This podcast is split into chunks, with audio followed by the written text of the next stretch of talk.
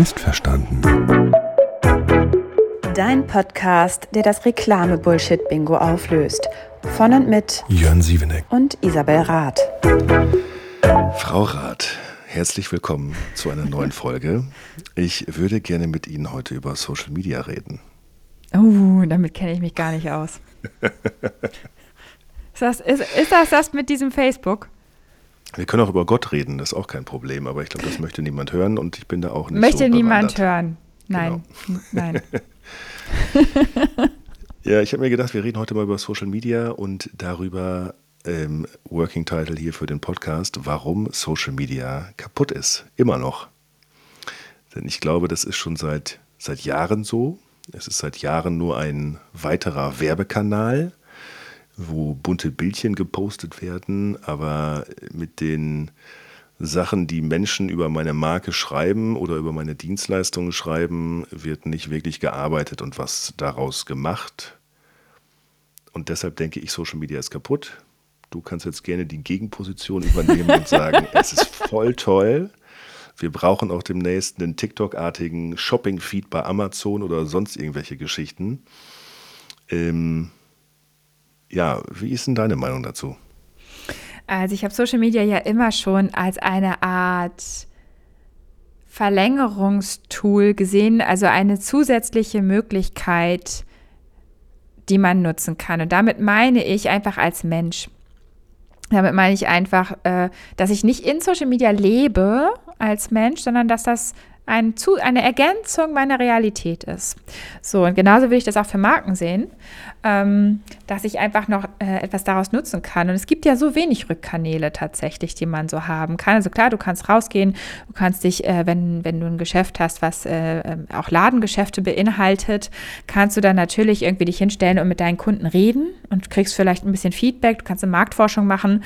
Mm, nichts ist aber so kann so ehrlich sein wie Social Media, weil die Leute sich ja doch dann sehr sicher hinter ihrem Rechner oder hinter ihrem äh, Telefon fühlen ähm, und erstmal tatsächlich recht unverblümt sagen, was sie gut und was sie nicht so gut finden. Leider doch mehr, was sie nicht so gut finden, denn negativ fällt einem sofort auf. Ähm, aber letzten Endes ist es ja das, was auch einfach vieles ins Rollen gebracht hat. Ich erinnere mich an die Anfänge von Social Media, wo große Marken durchaus oft unter Druck waren, weil sie einfach ähm, bloßgestellt wurden. So kann man es, glaube ich, auch wirklich hart sagen.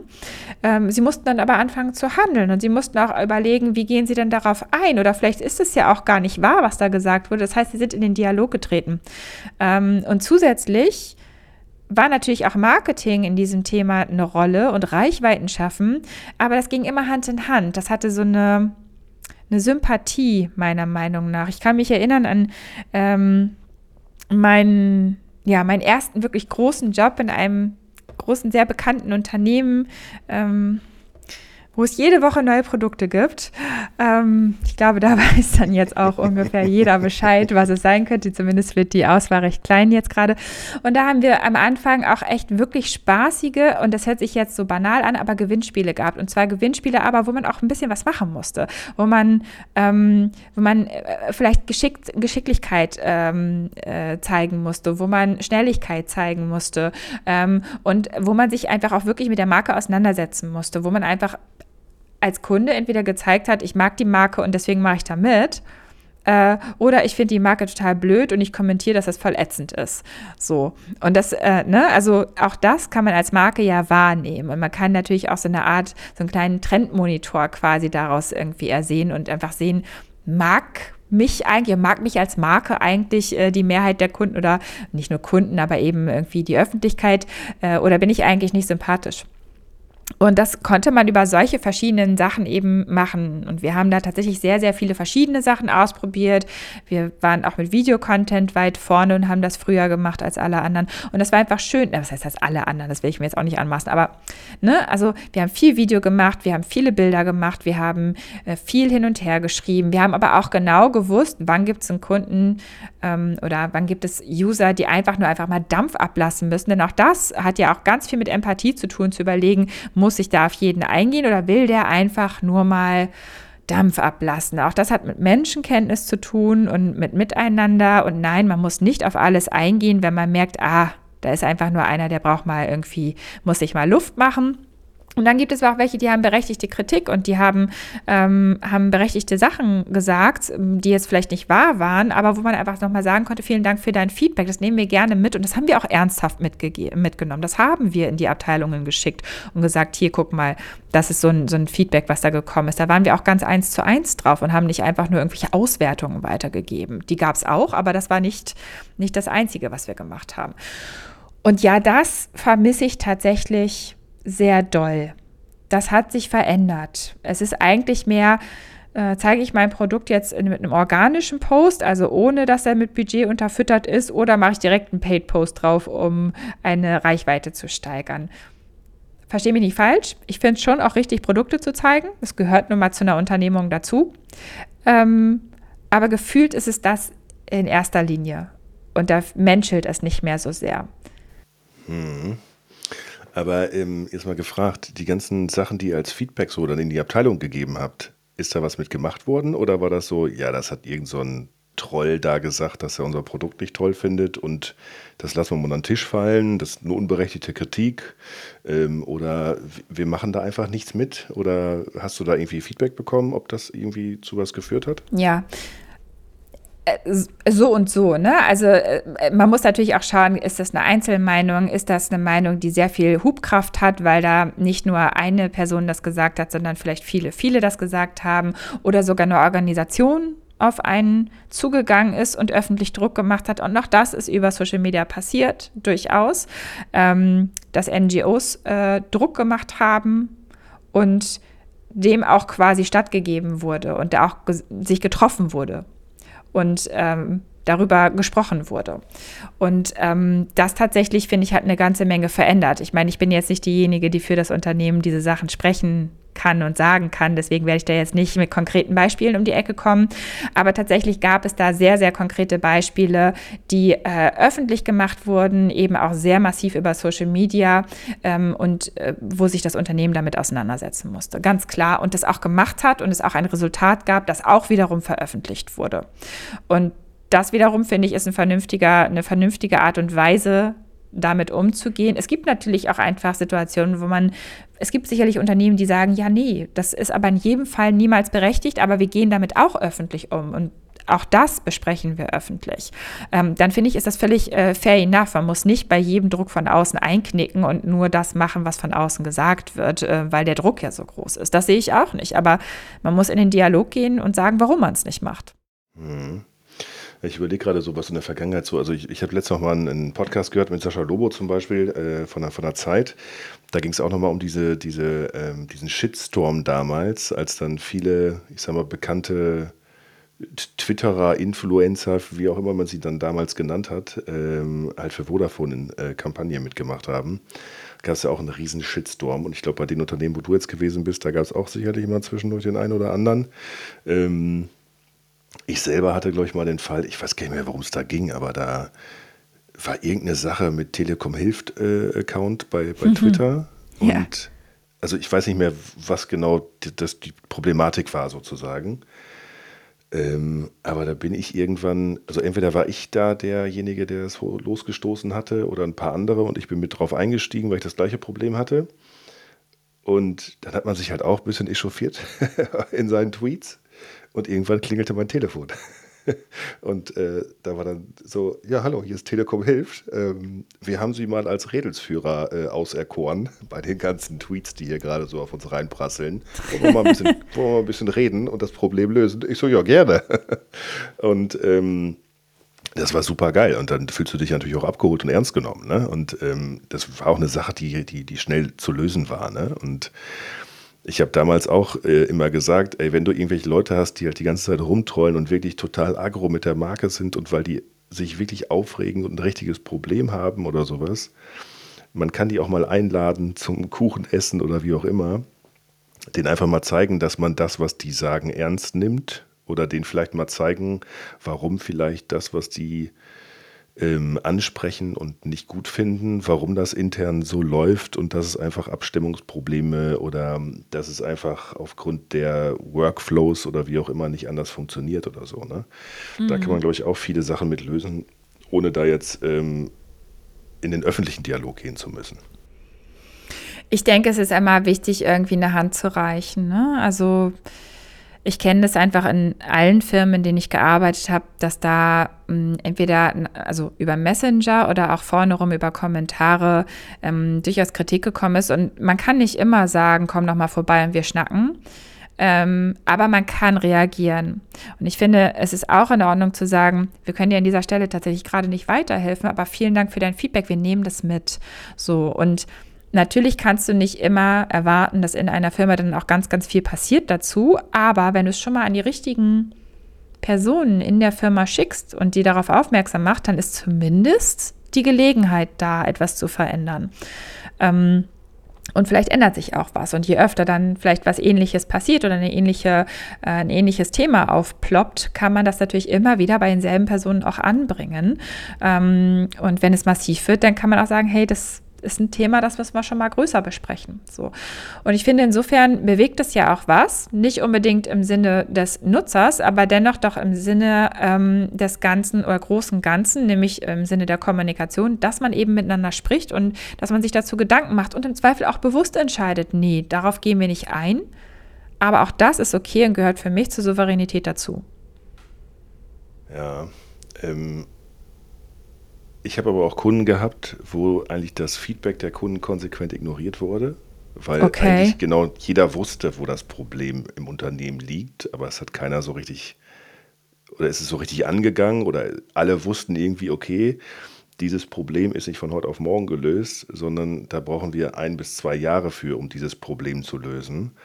Und es wurde dann aber eigentlich konsequent alles totgeschwiegen, was teilweise so an Feedback kam, ähm, beziehungsweise darauf gehofft, dass die Leute sich dann irgendwie an die, an die Hotline wenden und das Problem dann da ähm, hoch eskalieren. Und da war es dann teilweise so, dass du eigentlich genau schon wusstest, wer kommentiert unter dem Post, was kommentieren die. Das Dumme an der Geschichte war aber, dass die Leute, die dort kommentiert haben, auch schon genau wussten, welche Textbausteine vom Social Media Team zurückkamen und da wurde halt nichts weitergeleitet oder irgendwie eine Liste gemacht und gesagt, ey, wir haben hier schon 5000 Mal das und das Problem gehört und 3000 Mal das und das Problem. Hier, liebe Fachabteilungen, überlegt euch da mal irgendwas zu oder schickt uns irgendwas zurück, was wir dann an die Kunden zurückspielen können. Und das ist da halt überhaupt nicht passiert und du sitzt daneben und denkst dir so, was passiert hier gerade und warum passiert es einfach nicht so, wie es passieren sollte, dass die Kunden halt wirklich dann ernst genommen werden ich meine, klar, wenn es dann irgendwie eine, eine Riesenmasse an Kunden ist und dann quasi schon du eigentlich einen, einen Daily Shitstorm unter deinen Postings hast, dann wird man vielleicht auch irgendwann abgestumpft. Aber das mit anzusehen war teilweise echt ähm, schwierig, wenn ich mal. Ja, kommt auch immer viel auf die Branche an, glaube ich. Ähm ich denke immer, also ich, mein, mein größter Respekt ist tatsächlich für Community Manager und für, ähm, ja, für so Message äh, Manager, Kundenservice, die da im Hintergrund arbeiten, bei Telefonanbietern. Ohne Flachs, ich glaube, da musst du echt ein dickes Fell haben. Mm, das ist ein schwieriges Geschäft, gar keine Frage. Ähm, ich glaube auch, dass da, äh, also es ist einfach eine Verworrenheit per Natura sozusagen. Und es ist nicht ganz so einfach, das jetzt einfach nur über Community Management zu lösen.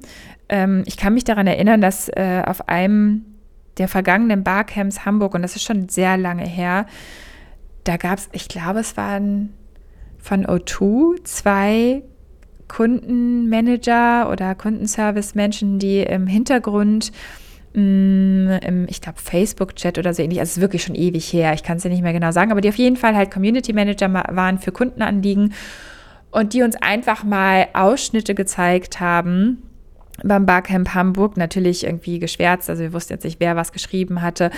Aber es war wirklich unfassbar, was du da für ein dickes Fell haben musst, wie furchtbar du da beschimpft wirst, wie, ähm, also da sind ja Menschen mit Klarnamen unterwegs und trotzdem haben die überhaupt keine Scham, die Person, die da mit ihnen spricht, richtig richtig fertig zu machen. Also das ist schon ziemlich heftig. Ne? Also Leute, die sich im Recht wehnen, obwohl sie halt einfach seit Monaten ihre Rechnung nicht bezahlt haben, solche Geschichten.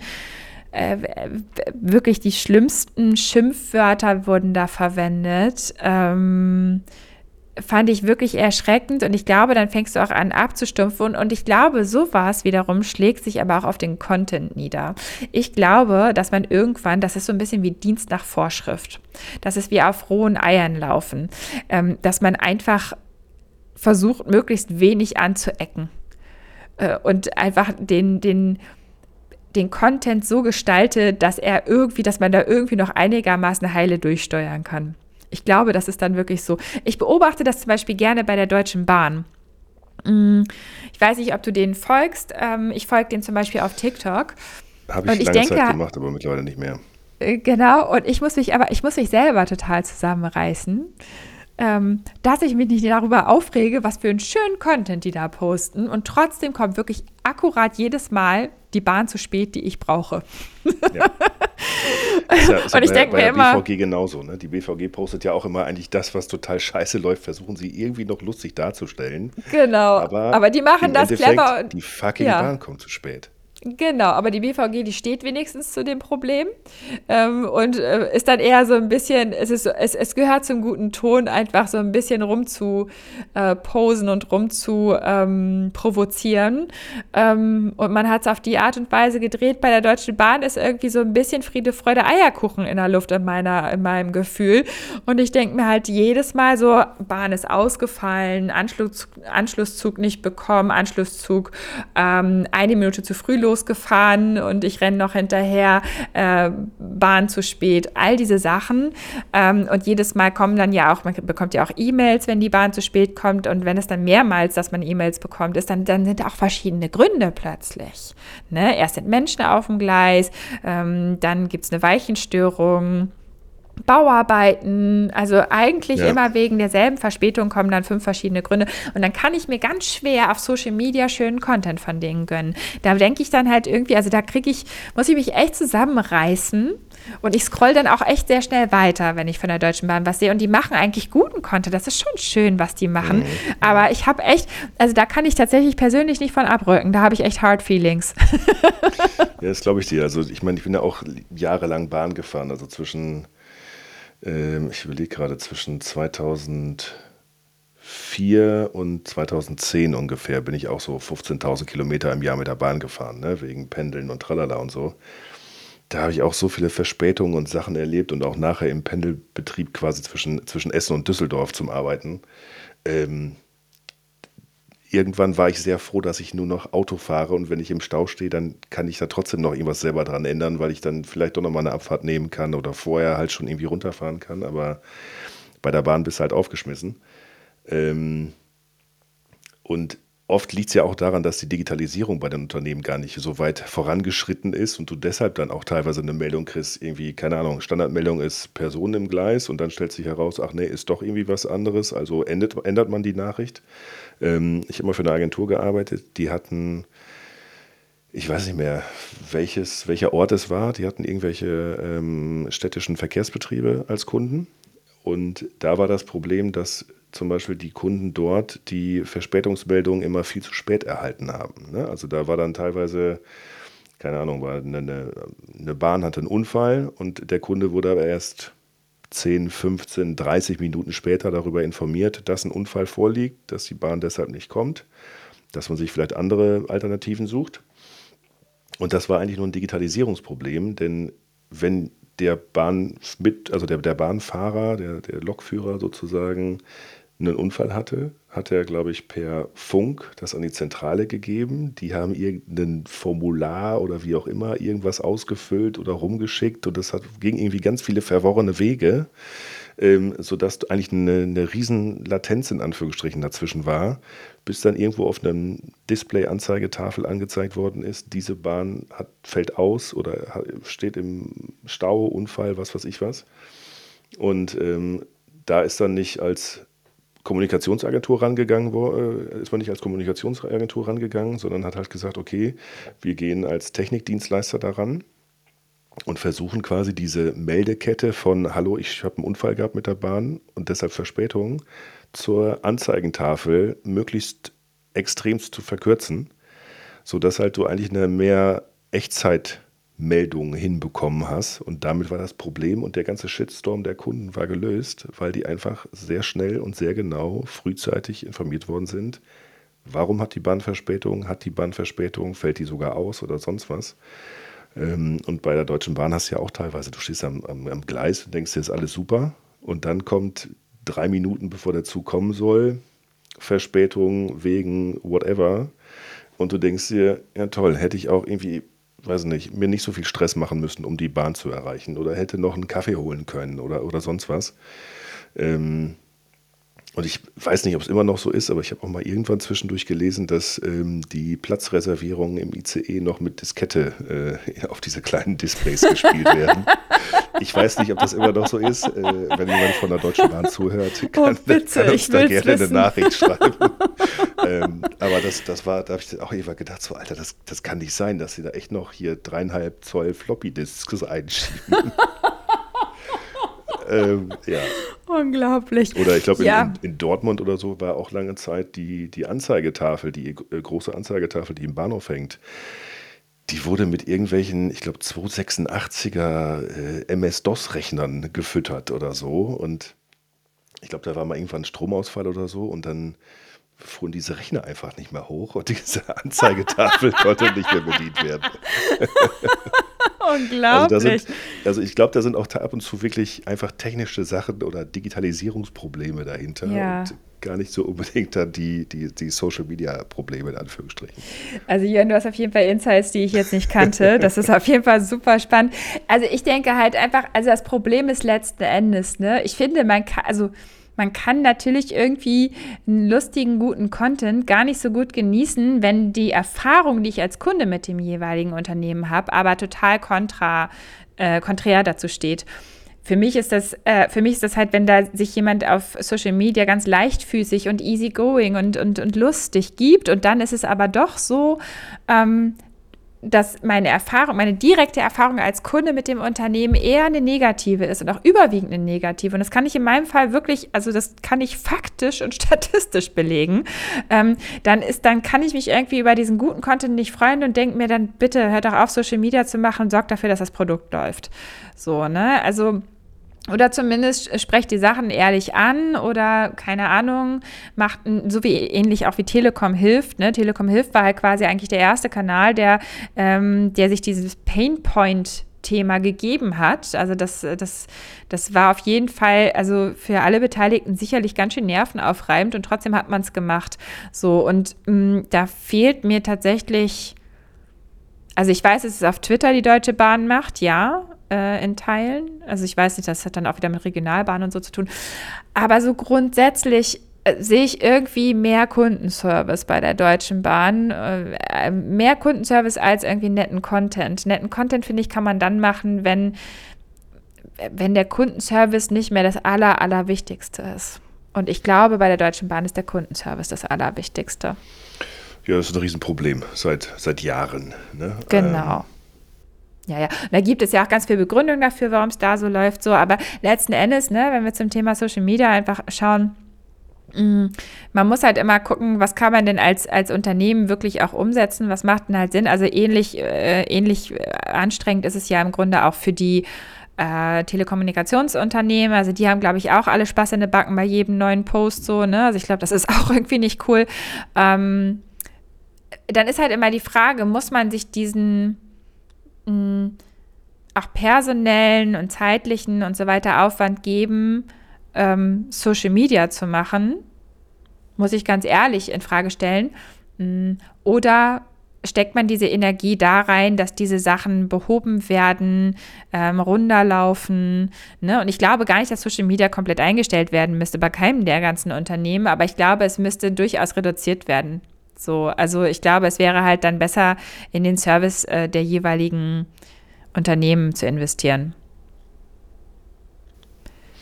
Ja, oder halt mehr, äh, ich sag mal, behind the scenes zu zeigen. Ne? Also, dass du halt sagst, ähm, wir zeigen jetzt mal, warum was wie im Unternehmen funktioniert oder wie eine Produktionsstrecke aussieht oder wie, äh, keine Ahnung, ich meine, hier bei der, bei der, von der Deutschen Bahn zum Beispiel gibt es ja auch massig Videos, wie bei der, bei der Sendung mit Herr Maus erklärt wird, warum dies, das funktioniert und wie das funktioniert und da erkennst du ja selbst bei den Sendungen mit der Maus-Sendungen schon, dass da einfach das System sehr komplex ist, dass da sehr viele Züge auf einem Gleis fahren und dass es dadurch automatisch auch zu Verspätungen kommt.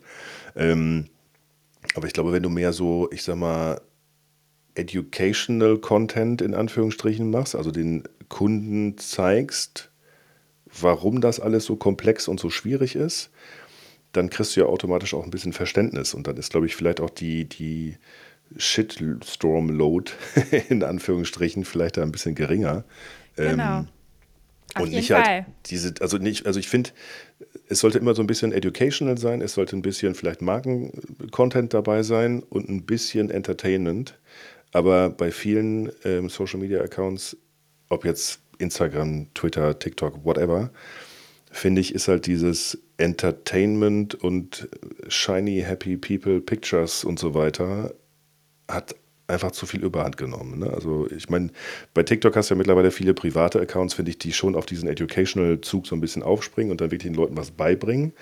Aber bei Marken, finde ich, ist es oft so, dass du halt das wirklich nur als Marketingkanal siehst, wo einfach Sachen reingeschmissen werden. Der nächste Kurzfilm, die nächste ähm, äh, Prospekt-Fotostrecke sozusagen. Und dass das irgendwie ja, langweilig, öde wird und dem, dem, dem Social Media Charakter, den er mal war, nicht gerecht wird. Ne? Also, ich meine, ich, Twitter habe ich jetzt gelöscht mittlerweile, habe das aber seit 2007 gemacht und damals war das halt noch, du konntest halt mit den Marken sprechen, mit den Menschen sprechen, die hinter der Marke äh, stehen. Du konntest Ideen mitbringen, du konntest sagen, ey, mach doch mal das Produkt vielleicht dahingehend irgendwie so und so anders, weil aus XY Gründen oder sowas. Und heutzutage, finde ich, ähm, hast du diese Chance eigentlich gar nicht mehr.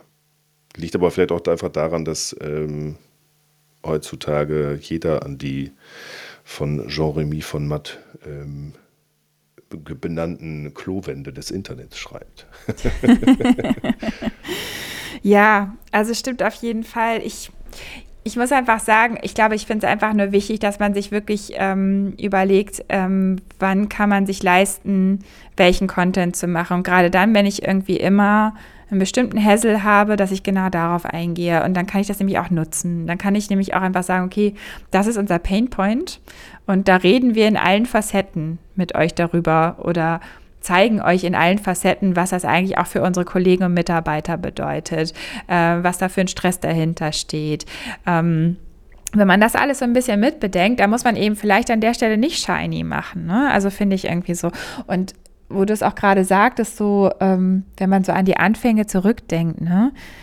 wer ja ganz, ganz vorne war bei diesem ganzen Social Media Thema, das war Otto damals. Ich habe das so geliebt, das Otto Social Media Team, das ist Kegeln gegangen oder Bowling, weiß ich jetzt nicht. So, ne, so, und ich habe das gefeiert. Ich habe gedacht, boah, krass, da bekommt eine Marke so ein Gesicht und da sind so nette junge Leute, die machen da irgendwie diesen ganzen Facebook-Kram und dann gehen die plötzlich abends irgendwo hin und haben Spaß und die, da, das war richtig, das war unbewusstes Employer Branding. Das war definitiv kein bewusstes Employer Branding Branding. Das war einfach so, wir zeigen uns, wie wir sind. Und das fand ich so wahnsinnig sympathisch. Und das fehlt mir bei ganz vielen Firmen jetzt so. Ich würde total gern wissen, wer arbeitet da wie? Gibt es da irgendein lustiges Foto aus dem Büro?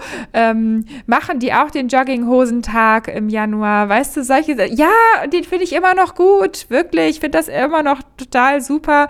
Ich finde gerade, wenn Marken total super shiny sind, dann bringt einen das so down to earth, wenn die den Jogginghosentag Tag beispielsweise mitmachen. Das sind so Sachen, das ist so viel Sympathie, da ist so wenig Filter dran quasi, da ist, da ist einfach ganz viel Ehrlichkeit dran.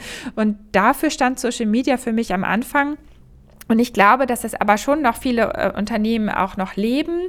Ähm, aber ja, gerade große Unternehmen, die das alle schon mal gelebt haben, haben, glaube ich, das Gefühl, dass das eine Weiterentwicklung ist, die sie durchschritten haben, was auch nicht verkehrt ist. Ich glaube aber, es ist auch wieder Zeit, wieder an Authentizität zu denken. Und das ist ja das, was uns TikTok so vorgeführt hat, authentisch zu sein.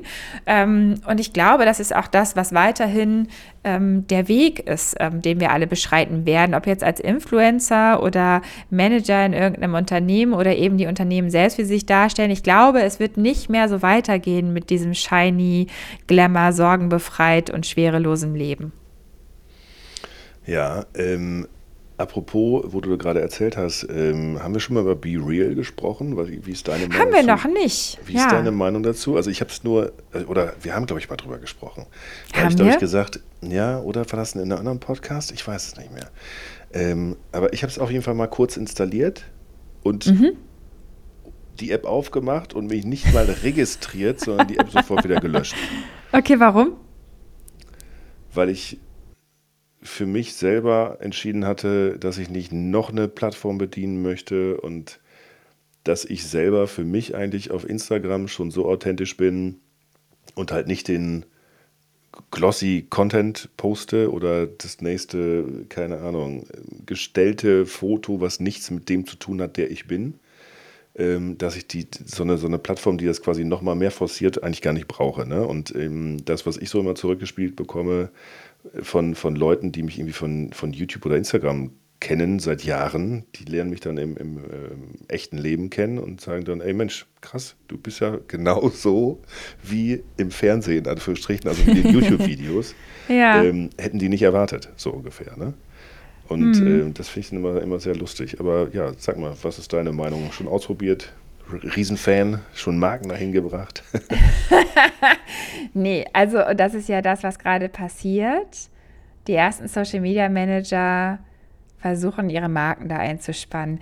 Irgendwie finde ich, ist es so ein kleines Juwel.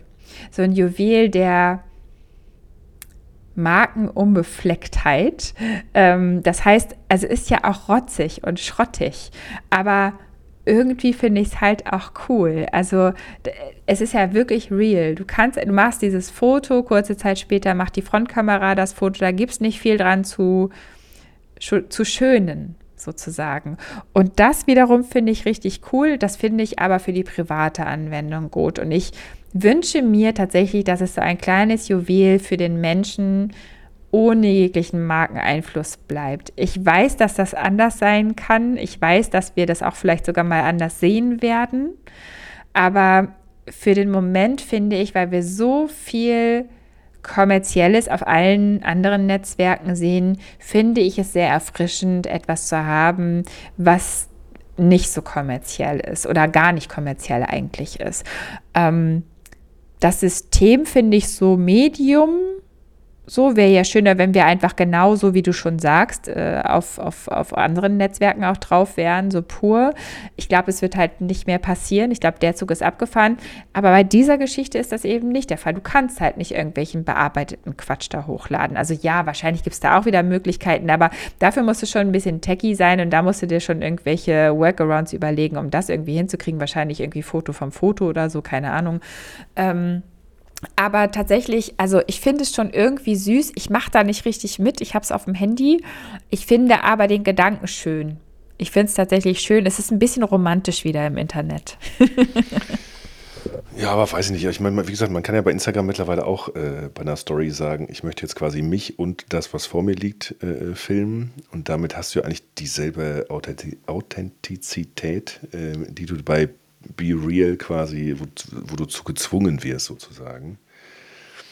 Ach, weiß ich nicht. Ähm, also mir Das ist aber eine andere Sache. Ja.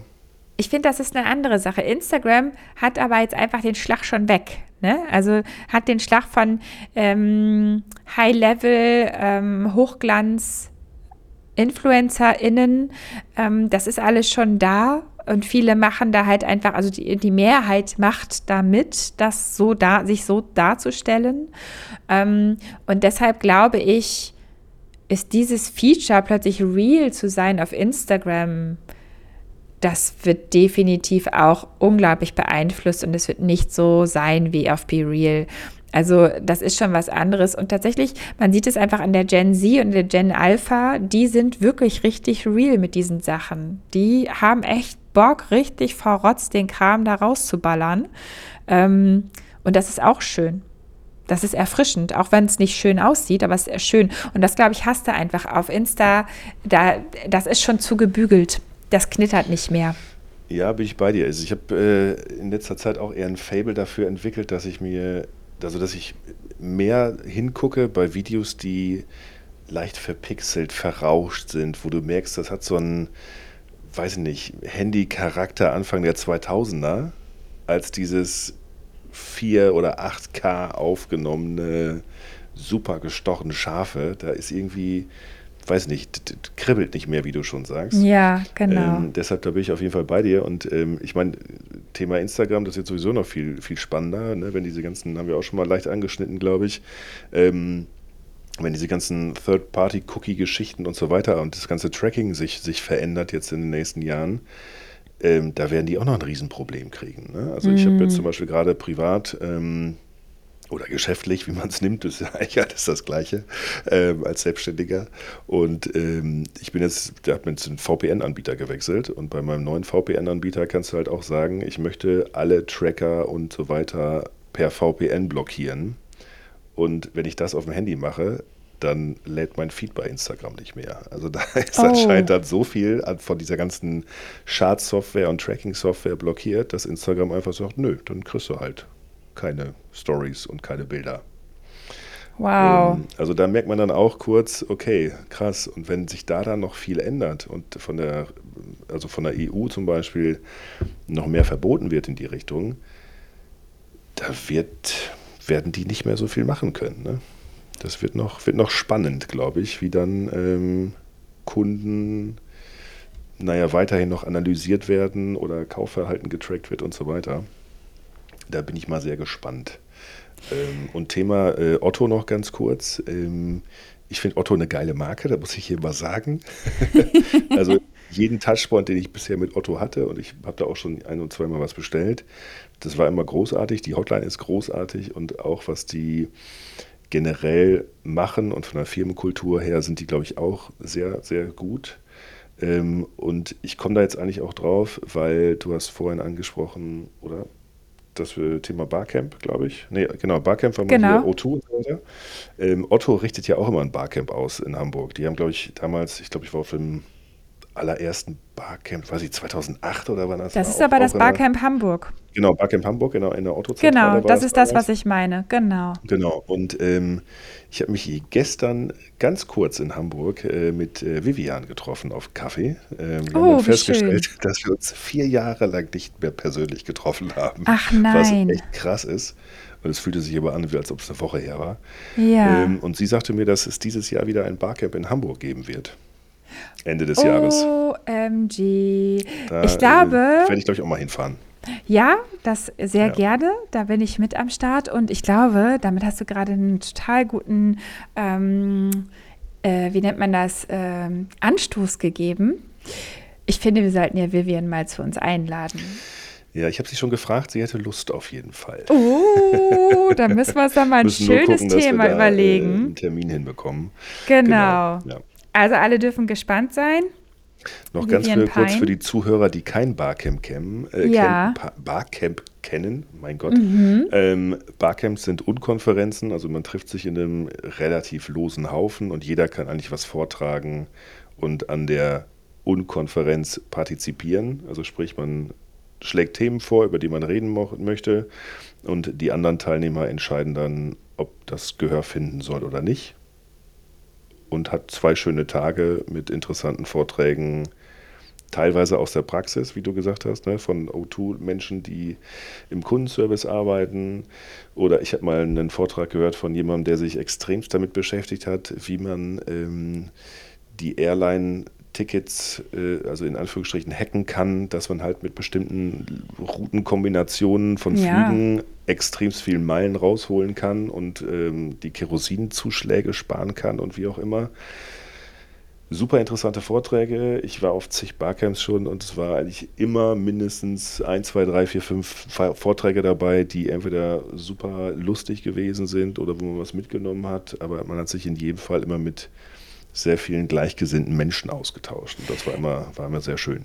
Ich finde auch einfach, um nochmal auch da an der Stelle die Werbekeule fürs Barcamp zu schwingen, das Schöne ist einfach, du weißt am Morgen nicht, was über den Tag passiert. Da kommen ganz viele Sachen zusammen. Es, es geht nicht nur um Social Media. Ähm, ich habe schon so tolle Sachen, vor allem im Barcamp Hamburg gesehen. Ich kann mich an die Geigenbauerin erinnern, die gezeigt hat, dass sie, wie, wie sie Geigen baut. Und äh, sie ist aber auch auf Social Media sehr, zumindest zu dem Zeitpunkt, sehr aktiv gewesen und äh, hat uns dann einfach gezeigt, wie sie Geigen baut, was daran wichtig ist, äh, was sie für eine Ausbildung genossen hat. Sie hat aber auch selber sehr gut Geige gespielt und hat uns dann was vorgespielt. Und es war einfach total schön, mal von so einem komplett fachfremden Thema was zu hören und diese Leidenschaft Leidenschaft auch mitzubekommen. Und ich glaube, das ist es das, was das Barcamp auch einfach ausmacht, die Leidenschaft. Dass da jemand hingeht und morgens sagt, wisst ihr was, Leute, ähm, wir haben echt total stressige Jobs. Ähm, meine Session wird eine halbe Stunde meditieren sein. Habt ihr Bock mitzumachen? Und dann denkst du plötzlich, krass, der macht gar keinen Vortrag, sondern der setzt sich hin und meditiert mit den Leuten, um die mal runterzubringen und der sorgt sich um die Leute.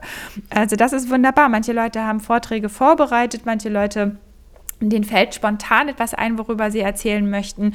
Und ich habe da, ich bin da bisher eigentlich nur total ähm, begeistert rausgegangen, habe super schöne Kontakte geknüpft und ähm, habe das immer sehr genossen, da zu sein und äh, einfach so den Flow mitzuerleben und sich nicht unter Druck gesetzt zu fühlen, irgendwo mitzumachen.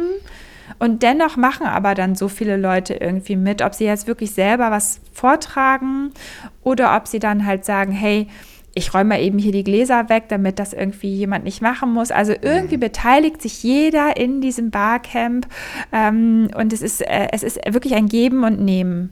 Es ist beides, auf, es ist wirklich die ganze Zeit beides. Man muss deswegen nicht einen Vortrag halten. Ähm, ich habe mich da auch in Vorträge reingesetzt, wo ich gesagt hätte, würde ich mir sonst nicht anhören, aber hey, vielleicht verstehe ich ja was. So Kryptowährungen zum Beispiel. Ne? Das war dann so abgeflasht und abgefahren für mich. Ich habe mich da trotzdem reingesetzt und wusste, okay, ist mir irgendwie zu doof. Aber dann habe ich es jetzt einmal schon gehört, wie Leute da irgendwie so Nerd-Talk zu machen und wusste halt einfach, so fühlt sich für mich irgendwie, ich fühle den Vibe nicht. So, ja. dann, aber das ist so schön, weil da musst du dich nicht zu Hause fünf Stunden hinsetzen und überlegen, ob du den Vibe fühlen kannst, sondern du machst das in so einer halbstündigen Session und merkst halt, will ich da tiefer eintauchen, ja oder nein. Das kannst du relativ schnell für dich so auspeilen muss ich sagen, ich habe das wirklich immer sehr geliebt und natürlich hat Corona diese ganze Barcamp-Kultur komplett in die Knie gezwungen. Und deswegen ist das so schön, dass du das jetzt gesagt hast, dass es ein äh, Barcamp dieses Jahr in Hamburg geben wird. Ich hoffe auch, dass die anderen Städte-Barcamps wieder sich erholen Natürlich sind immer die Großen die Ersten, die irgendwie glauben, dass sie das machen können. Aber wäre natürlich wunderschön, wenn auch die anderen sich erholen würden. Barcamp Hannover beispielsweise, Community Camp in Berlin. Das wären alles so Sachen, die fände ich sehr schön, nochmal wieder zu sehen und da auch wieder sich auszutauschen. Ich kann nur jeden ermutigen, dahin zu gehen und das auch mit zu genießen. Warst du mal in Hannover auf dem Barcamp, wo du das gerade ansprichst? Ich bin mir nicht sicher. Ich war auf vielen Barcamps und deswegen bin ich, ich war definitiv angemeldet in Hannover. Ich weiß nicht, ob ich da war. Ich kann es dir wirklich nicht, nicht sagen. Jahr, oder? Nee, das kann ich dir gar nicht sagen. Weil ich habe nämlich 2008 mitorganisiert in Hannover. Ach, guck. Ja, guck. Das war das allererste in Hannover, was, was stattgefunden hat. Und danach haben dann, glaube ich, ähm, die, die T3N-Jungs weitergemacht. Äh, ja. Irgendwann nochmal ein, zwei Jahre später. Also ich die waren auch in dem Gründerteam mit dabei 2008. Zu der Zeit kann ich es dir tatsächlich ähm, nicht sagen. Nee, nee, ja. das muss später gewesen sein. Aber auch ganz toll damals äh, das Videobarcamp in Düsseldorf, was damals von der Webvideo-Akademie auch gemacht wurde, die später den Web, hm. genau, den von Markus Hündken und ähm, äh, wie heißt er noch? Äh, Dimitrios Agirakos mhm. heißt ja. er, glaube ich. Ähm, genau. Da war ich äh, das zweimal, glaube ich, ja. Genau, ich auch. Und das war auch wunderschön. So leider gibt es das auch nicht mehr. Das sind alles so Sachen, die haben immer Spaß gemacht und es gibt keinen Grund eigentlich, mhm. außer natürlich einen Orga-Grund. Aber das Publikum hat immer Spaß gehabt und wollte da auch hinkommen. Und da waren die ersten Influencer. Damals hat man noch nicht mal Influencer gesagt. Damals hat man Blogger gesagt, obwohl die gar nicht gebloggt haben, sondern einen YouTube-Kanal hatten. Ja, ja, ähm, genau. genau, Vlog hat man das Ganze noch genannt. Oh, oh ja, ja, stimmt. Vlog, ne? Also, ne, und wenn man sich dann anguckt, wer so die ersten Webvideopreise gewonnen hat, das sind oftmals Jungs, die das jetzt oder Mädels, die das jetzt gar nicht mehr machen, äh, die aber so viel Liebe äh, in diese Arbeit gesteckt haben, die damals noch viel komplizierter und nicht so einfach zu produzieren war. Also ja, nur, wir kommen von Hölzchen auf Stöckchen. Ich würde sagen, an dieser Stelle, das Internet oder äh, speziell Social Media ist gar nicht so kaputt. Wir müssen nur die richtigen Knöpfe drehen und Regler schieben und dann ja, okay. äh, kommen wir doch wieder hin. Jörn, ganz ehrlich, Chaka, du schaffst es. Auch du wirst merken, so kaputt ist das Internet und Nein, Social ist, Media. Nein, ist es ja auch nicht, aber wir, wir müssen nicht. ja hier auch leicht steile Thesen formulieren, damit ja, das okay. Ganze interessant bleibt, auch für den Zuhörer. Ähm, okay. weil auch der soll ja dranbleiben. genau, also wir provozieren jetzt auch mit einem schönen Titel, wenn wir das Ganze hier veröffentlichen. und ansonsten freuen wir uns beide auf die nächste Folge, würde ich sagen. Richtig. In diesem sehr Sinne. schön. In diesem Sinne. War wieder Ahoi. sehr schön mit dir. Und goodbye, genau, mit dir auch. tschüss, tschüss. Ciao, ciao.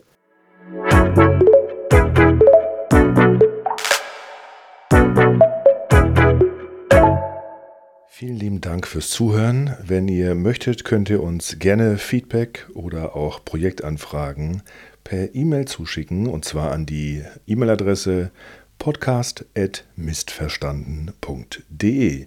Wenn ihr uns eine Sprachnachricht schicken möchtet, die wir natürlich gerne auch, wenn ihr das möchtet und dem zustimmt, im Podcast spielen würden, dann könnt ihr das ebenfalls tun unter der Internetadresse mistverstanden.de. Dort landet ihr dann auf der entsprechenden Seite und könnt über Sprachnachricht schicken eine Sprachnachricht aufnehmen. Wir würden uns freuen und natürlich, wenn du oder sie beim nächsten Mal wieder zuhören.